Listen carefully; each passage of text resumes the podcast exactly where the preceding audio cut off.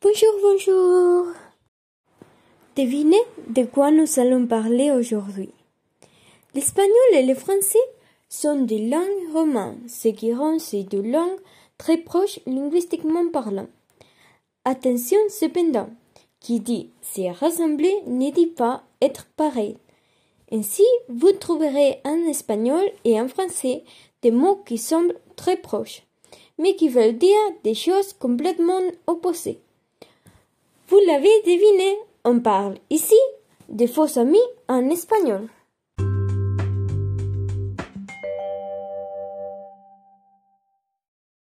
Pourquoi est-ce que tout ce qui est dit en français sont mieux?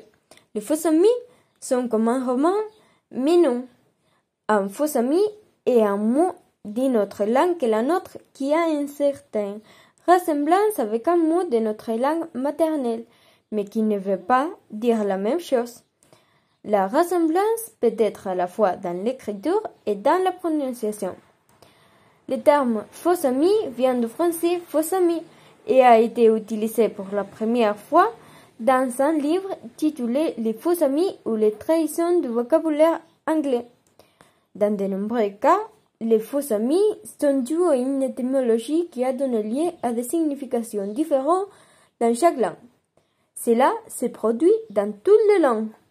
Notre adorée Maria Moliner définit le faux ami comme un mot ou une expression d'une langue étrangère qui étant très similaire à une autre de notre propre langue peut être mal interprétée. Cette similitude du point de vue morphologique a donné lieu à des erreurs qui se sont perpétuées au fil du temps.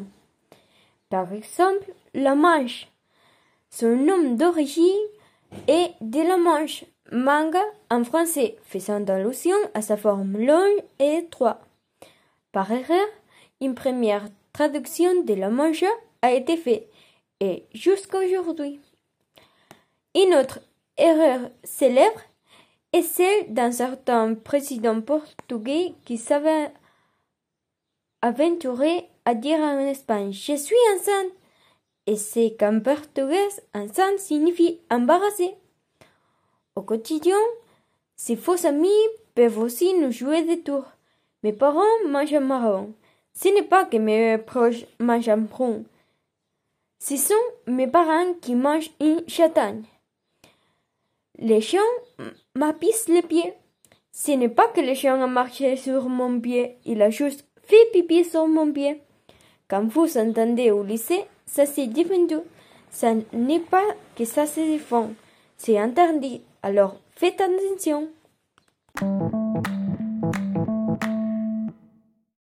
Les faux amis sont souvent plus difficiles à détecter entre des langues qui ont une origine commune, comme par exemple l'espagnol et le français, l'italien ou le portugais.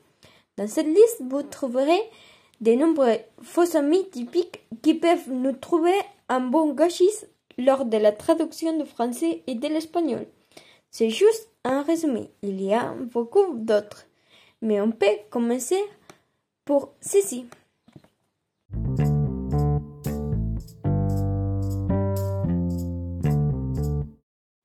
Et pourquoi est-il important de les connaître et de les apprendre? Eh bien, parce que nous sommes sûrs que vous ne voulez pas qu'ils comprennent que vous êtes enceinte au lieu de confus. Croyez-nous, nous savons bien de quoi nous parlons. Pour cette raison, nous voulions aujourd'hui faire un trou pour le français et vous aider à mieux connaître d'autres faux amis afin d'éviter des futurs malentendus. Voici les faux amis les plus courants du français. Constipé. Ce faux ami est l'un des plus drôles. En espagnol, on dit qu'on est constipé quand on parle de rhume. En français, cela signifie être constipé. Ne soyez pas offensés si vous utilisez les mots hors contexte et que les Français explosent de rire. Pour dire que vous avez un rhume, vous pouvez utiliser l'enrhumé. Non, il est l'un des faux amis que les hispanophones ont le plus en commun. Le nom français signifie nombre. Si vous voulez dire nom, vous dites prénom et nom, nom. Gâteau. Si vos amis fait souffrir le français lorsqu'ils apprennent l'espagnol. En français, ça veut dire biscuit. Il ne s'écrit pas de la même manière, mais il se prononce exactement de la, même manière que gâteau, c'est-à-dire en espagnol gâteau. Carte.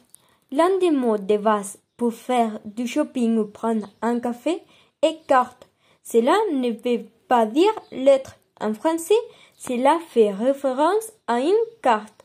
Il peut s'agir de votre carte bancaire, d'une carte d'anniversaire ou même d'appeler ainsi ce que nous appelons une carte. Si vous voulez dire lettre, vous pouvez le dire comme ça. Discuter. Ce verbe en français signifie parler avec quelqu'un. Je discute avec Fabiola. Mais en espagnol, pour argumenter, ce n'est pas pareil. Ce n'est pas la même chose de discuter, d'avoir une conversation ou d'avoir un problème ou un conflit. Les personnes qui parlent ne sont pas d'accord. C'est donc complètement différent. Si on veut dire discuter en français, on dira débattre. Connaissez-vous certains de ces faux amis? Connaissez-vous une autre fausse amie? Allez, c'est votre tour